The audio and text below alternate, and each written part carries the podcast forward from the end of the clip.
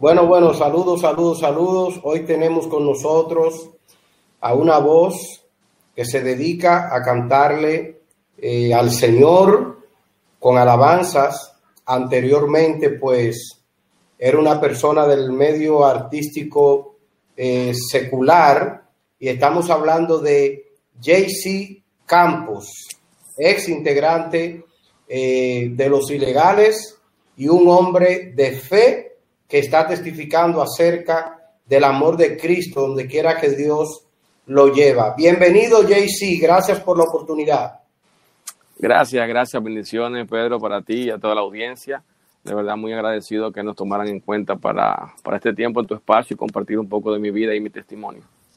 Sí, he estado eh, observándote en las redes y he estado viendo eh, parte del trabajo que estás haciendo como, como cantante del Señor.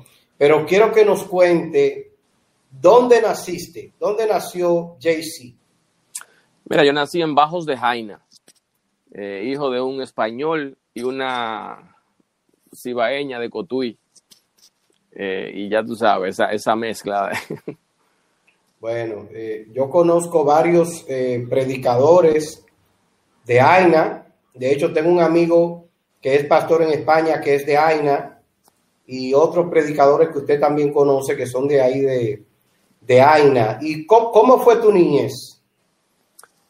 Una niñez normal, podría decir, dentro de mis procesos también porque mis padres se separaron cuando yo era muy jovencito. Entonces me fui con mi mamá a vivir. Eh, tú sabes, por tradición siempre la madre se queda con los niños. Entonces, imagínate, rodamos en Jaina, todos los barrios de Jaina los rodamos todos, buscando la casa más económica para mi mamá poder pagarle en ese entonces y poder subsistir. Pero después de unos años, no, no era sostenible esa vida y mi papá entonces habló con ella y le dijo, mira, conmigo los niños van a estar más tranquilos, van a estar con una buena educación, una buena casa, tranquilo. Y mi mamá lo entendió y con el dolor de su alma, pues yo sé que no se entregó a que papi nos terminara de criar y claro, siempre mantuvimos el contacto con mi madre, pero sabes que fue un poco difícil ese aspecto. Wow, y en, en el proceso de la niñez, ¿Sabías a temprana edad como niño que tenías el don de canto o fue más tarde que descubriste tu pasión a la música? ¿Cómo descubriste ese talento de canto? Sí, desde niño, desde niño la música estuvo muy ligada a mí, porque mi, mi familia materna, todos son músicos, cantantes, tienen el don de la música, son afinados, tienen un oído, tocan guitarra, tocan instrumentos, entonces siempre tuve la música muy ligada y desde pequeñito entonces me metieron al coro del colegio, estudié mis estudios primarios, los hice en un colegio católico y las monjitas tenían allí esos coros muy bonitos y siempre hacían actividades y nos ponían en los coros. Y desde ahí comencé a hacer música ya para el Señor desde esa área. Porque yo quería ser cantante, pero no pude, no sé a quién culpar. pero yo, yo tengo un cantante por dentro que nunca se pudo desarrollar. Estuve leyendo que usted trabajó con, con Diony Fernández. Sí, mis, mis, inicios a nivel profesional los, los, los realicé con el maestro Diony. Eh, participé en un casting que me invitaron y fui por curiosidad para ver cómo era eso, porque nunca había estado a nivel profesional en, ningún proyecto y quise ir a experimentar y tuve la dicha en ese momento de que al maestro Diony le gustó mi voz y mi estilo y inmediatamente me entró al proyecto y comenzamos de una vez a hacer actividades ahí de merengue, un merengue muy bonito que, siempre ha caracterizado al, maestro Dionis.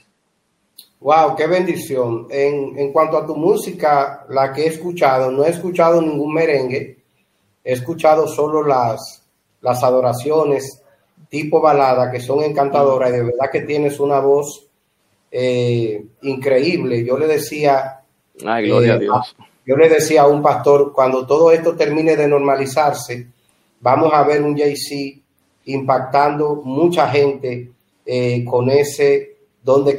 Podemos decir que tu tiempo con Diony Fernández, con el maestro Diony Fernández, fue fructífero y a lo mejor eso te preparó para grandes cosas, ¿no? Sí, claro, creo que sí. Yo cuando empecé con él no tenía nada de experiencia. Yo recuerdo que la primera vez que fuimos a un programa de televisión eh, me tocó cantar una canción como solista y yo nunca miré la cámara. Todo el tiempo miraba hacia el piso, nervioso, muy, muy, muy nervioso, ¿verdad que sí? recuerdo que al terminar la canción, el director de piso del programa, que era un programa muy conocido en esa época, se llamaba Punto Final con Freddy Verasgoico, el maestro Freddy y, el director de piso se acercó a mí y me dijo, mira, tú eso que está ahí, eso se llama cámara y hay que mirarlo cuando uno está cantando. Nunca se me olvida esa experiencia y ahí aprendí a hacer coreografías, aprendí a hacer armonías y hicimos mucha, mucha prensa, muchos medios de comunicación en esa época de promoción sobre todo y aprendí a manejarme ante las cámaras, aprendí a hacer entrevistas, que todo eso yo no tenía ni idea. Wow, eh, anoche yo llamaba a mi compañera de vida y le, y le mostraba cuando estabas en Viñas del Mar bailando. Y yo le decía, mira, me toca. Ese tipo, le digo, ese tipo bailaba, pero bailaba bien, le, decía yo. Eh, discúlpame que te recuerdo eso, pero me sorprendía porque no solo cantaba, sino que también bailabas y cautivaba eh, la atención de toda la multitud. ¿Cómo es un casting? ¿O cómo era un casting con, un maestro como Diony, como Diony Fernández? ¿Cómo, ¿Cómo era ese casting? Bueno, eh, él tenía su piano a mano y nos ponía a cantar canciones eh, y él notaba la afinación y el tiempo. Si no, no nos íbamos adelante y no nos desafinábamos, entonces estábamos bien. Ya dentro de eso él buscaba también lo que era la imagen, la apariencia, cómo uno se veía, porque tú sabes que los frentes de orquesta eh, tienden a cuidar la imagen de, de los muchachos que están ahí para que dé una imagen estética. Y en ese momento yo recuerdo que estaba bien flaquito, tenía como 19 años más o menos, acababa de terminar mis estudios prácticamente, estaba en mi, segundo año de, de, ingeniería industrial en la UAS. Y ahí fue que la música me, me cautivó realmente. Wow, entonces esa transición de Diony, de Fernández, de trabajar con él, para luego llegar a este grupo dinámico, increíble de nuestro país, los ilegales. ¿Cómo fue esa transición y cómo te, te acostumbras, te adoptas a, este, a, esta, a esta banda que era tan diferente a lo que hacía Diony Fernández? Fíjate, fue muy difícil la transición porque era totalmente diferente. Lo que se hacía allí ya no eran eh, coreografías eh, clásicas de merengue, eh, tres personas dando pasitos para los lados, para adelante y para atrás, no. Eran coreografías mucho más complejas y fue un reto totalmente muy difícil de superar. Tuve mis dudas de si lo iba a lograr o no, pero traté de dar lo mejor de mí en todo el tiempo que estuve en el proceso de ensayo y de preparación.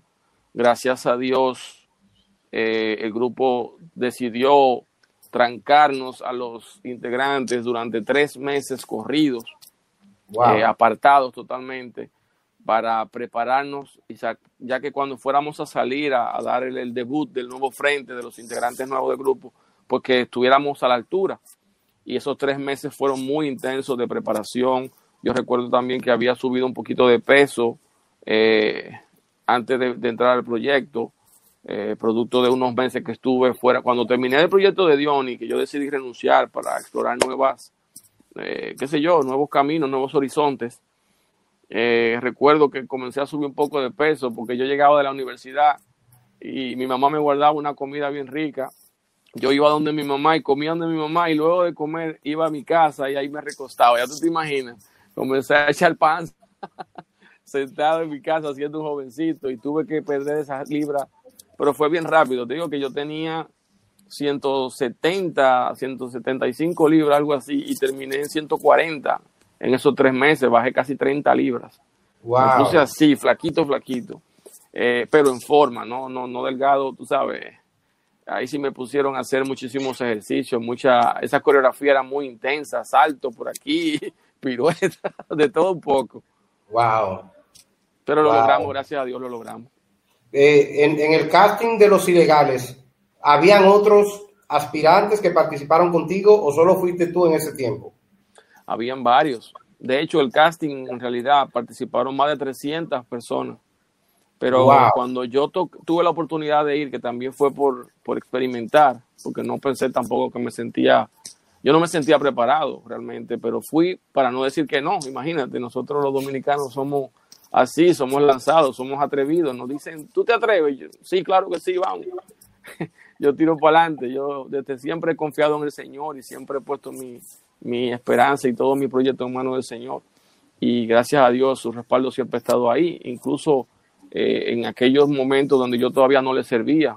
Pero yo sabía que Él tenía un propósito conmigo y toda esa, esa enseñanza y toda esa experiencia que yo acumulé con los años en el proyecto de Ilegales, pues hoy en día están a los pies del Señor, tú sabes, y los uso en el servicio en la iglesia, en el servicio, eh, en donde quiera que voy. Toda esa experiencia, la disciplina que aprendí, hoy en día está a los pies de Cristo. Wow, impresionante. ¿Cómo, ¿Cómo viene el llamado de Dios a tu vida? Porque la gente a veces ve el cantante famoso, luego escuchamos que se convierten, que comienzan a, a buscar de, de Dios y el que está afuera no entiende esa transición, no entiende las luchas del cantante secular que a veces tiene todo resuelto económicamente mientras está cantando en el mundo y luego se convierte y empiezan las batallas, los rechazos, las pruebas. Y yo pienso que debió haber sido muy difícil para ti dejar las masas, las multitudes, la vida acomodada para comenzar a buscar de Dios. ¿Cómo Dios te llama? Fíjate, el Señor comenzó a tratar conmigo un par de años antes de yo tomar la decisión. Eh, ya estando en el proyecto, comenzaba ya a sentir esa necesidad de algo más eh, que trataba de llenar con el alcohol, con la calle, con las mujeres. Era muy promiscuo en esa época, recuerdo, aún teniendo mi esposa, era, era un, tipo muy callejero, mujeriego, eh, imagínate, era lo que el mundo me ofrecía, aún sin yo querer, a veces yo estaba tranquilo en mi casa y las tentaciones me venían a buscar aquí, los amigos me invitaban, vámonos, vamos para allá, y yo a veces quizás no estaba en la mejor situación económica en ese momento, porque había realizado algunos pagos, camina, ven, que tú no tienes que gastar un peso aquí, o sea, todo el, plan del enemigo era tan fácil eh, hacer lo que a Dios no le agradaba. Y, pero ya llegó un momento en que nada de eso me llenaba suficiente. Y yo siempre quería más, quería más. Siempre buscaba los excesos tratando de suplir eso. Entonces vino la muerte de mi padre eh, y fue muy dolorosa para mí. Imagínate, mi papá me crió desde los siete, ocho años, no recuerdo bien y fue madre y padre durante muchos años de mi vida, aún teniendo mi mamá viva, pero como te mencionaba, me crié con él. Y mi papá era mi soporte, mi columna, mi consejero, o sea, muy fuerte su pérdida. Y toqué fondo. Ahí cogí calle de manera excesiva, casi pierdo mi matrimonio, porque yo no, o sea, eh, había perdido lo más grande para mí en ese momento, hasta ese momento mi papá era lo más grande para mí, aunque tenía siempre a Dios en mi corazón, como dice uno, pero no le había dado el lugar a Dios todavía. Entonces eso trajo muchas consecuencias en mi vida, en mi matrimonio, eh, muchos problemas y algo me decía, tienes que buscar de Dios. Esto no lo va a suplir, no lo va a llenar nada, solamente el Señor lo va a buscar. Y comencé a orar aquí en mi casa.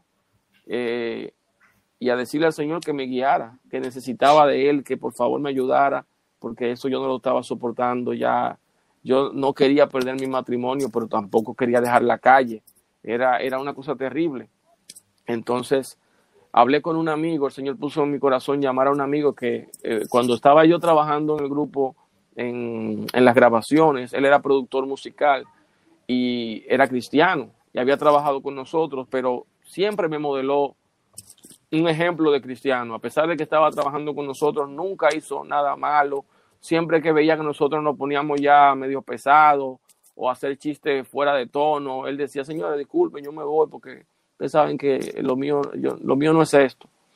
Y siempre le respetamos su, su condición, y él siempre me modeló eso. O sea, mira, yo soy cristiano, yo estoy trabajando, pero si en el momento que ustedes están haciendo lo que a mí, lo que va en contra de mis principios, yo no estoy participando con ustedes de eso. Entonces, eso después de varios años me acordé y dije, déjame llamar a fulano. Y le dije, fulano, tú eres cristiano, ¿verdad? Claro, mi hermano. Tú estás, ¿En qué iglesia tú te congregas? Yo quiero visitar una iglesia, hermano. Invítame a tu iglesia. Y dice, pero claro, mi hermano, vamos para allá. Y un par de semanas más tarde fui a la iglesia, me encantó. Comencé a, a visitarla periódicamente. Ya yo iba solo, sin, sin, sin mi amigo. O sea, no tenía que depender de él porque yo tenía una sed terrible de, de aprender, de buscar de Dios. Y un par de meses más tarde decidí, decidí dar el paso de fe. Y aquí hasta el sol de hoy estamos sirviendo al Señor por su gracia. JC, podemos decir que es difícil servir a Dios, ¿verdad? Mira, yo siento que cada vez, al principio sí es bien difícil por la transición, porque eh, como hace todo mi círculo de amigos era muy callejero, y a pesar de que son gente que amo, la mayoría, y que quiero muchísimo, porque siempre estuvieron ahí conmigo, yo reconozco que muchos de los lugares que frecuentábamos y donde más, más compartíamos y las cosas que hacíamos no me convenían en mi principio, eh, porque yo había tomado una decisión muy firme de hacer las cosas como a Dios le agradaban, de seguir la voluntad del Señor. Y el que no estaba dispuesto a seguirme a mí eh, en mi camino en, en el cristianismo, pues entonces lamentablemente lo iba a dejar atrás. Y fue difícil al principio por eso, porque eh, prácticamente me quedé solo. ¿Entiendes? Algunos de mis amigos sí vinieron conmigo, sí también se convirtieron a Cristo cuando vieron mi conversión real, que no era, que no era fingida. Eh, muchos de mis amigos más cercanos vinieron conmigo al Evangelio y todavía hoy sirven al Señor. Algunos son hasta pastores, gracias a Dios.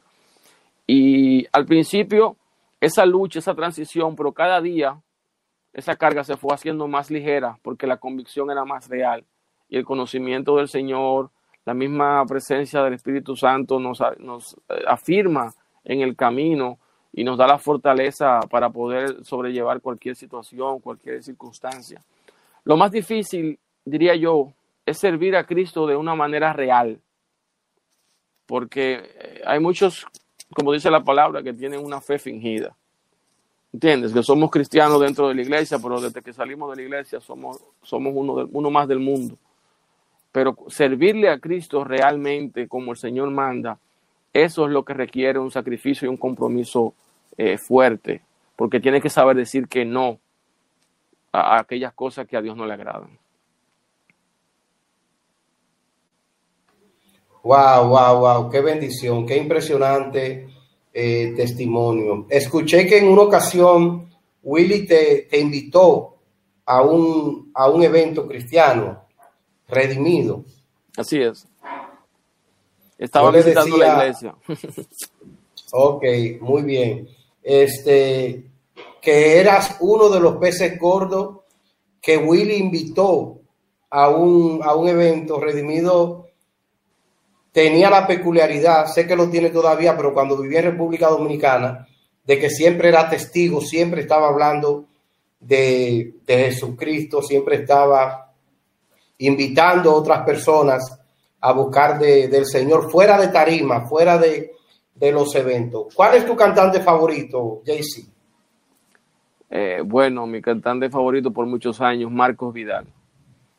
Marcos ese, Vidal. Ese, el pastor Marcos es impresionante, su voz, su, su letra, su, su, armonía y su testimonio también. Es un hombre que realmente lo admiro, lo bendigo y, y es un ejemplo de verdad para los ministros del canto cristiano. Sí, es, es increíble, es increíble, increíble su voz, increíble eh, talento. ¿Qué podemos esperar de JC ahora que está 100% sirviendo al Señor con su voz e invito, invito a las personas de este canal que por favor busquen a JC Campos, eh, busquen sus alabanzas eh, en Spotify y van a ser bendecidos. En la descripción de este video Amén. vamos a dejar su Instagram y vamos a dejar sus datos para que ustedes puedan estar en contacto con él. ¿Qué podemos esperar de ti? Bueno, voy a seguir trabajando, voy a seguir haciendo música. El Señor ha puesto a mí un don de la composición y, y, del canto y quiero usarlo para Él, quiero multiplicar este talento para su gloria y su honra, que por muchos años puedo decir que lo tuve, lo tuve escondido, eh, enterrado, como dice eh, la parábola, no, pero ya el Señor abrió mis ojos y, y mira que en qué tiempo me, me, impulsó el Señor a salir, a sacar este disco que tenía prácticamente siete años ahí guardado. Eh, y me, hizo sacarlo en tiempo de pandemia, todo el mundo trancado en su casa, todas las iglesias cerradas, los, las emisoras prácticamente limitadas, pero el Señor puso en mí esa necesidad de hacerlo ahora y me mandó, como he mencionado en otras entrevistas, eh, mensajeros que eran inevitables de, de que yo pudiera reconocer que venían de parte de Dios. Wow, eh, mientras otros estaban escondidos, usted estaba componiendo, siendo inspirado para traer canciones que nos acercan más a nuestro creador. Si algún cantante, si algún cantante ve esta entrevista, sea cantante que aspira o cantante ya famoso, desarrollado, eh, como un cantante secular, cuando hablamos de un cantante secular, estamos hablando de un cantante que no tiene que ver nada con la fe. ¿Cómo un cantante secular puede buscar de Dios? Eh, bueno, es difícil. Es difícil si, ese es su oficio, su único oficio, y de eso es que sustenta a su familia. De verdad que es muy difícil. Yo lo que le invito es que comience a visitar eh, una iglesia, que comience a exponerse a la palabra de Dios, que comience a orar, a pedir al Señor sabiduría y que si el Señor realmente tiene un plan con él dentro de lo que es la música, el Señor va a comenzar a abrir caminos y abrir puertas por otros escenarios. Eh, y quizá, quién sabe, quizá el Señor lo, lo, ponga a cantarle música cristiana a todo el mundo. Solamente Dios sabe, pero lo que sí es que hay, que hay que exponerse a la palabra, hay que leer la Biblia, hay que exponerse, porque esa es la que te ayuda a transformarte y hay que alejarse de, de las cosas que te, que te apartan de Dios, de las cosas que te acercan al pecado y que te apartan de Dios. Eh, hay que decirle que no. Y eso, esa es una de las mayores decisiones y las más fuertes que, uno tiene que tomar, que fue lo que yo hice.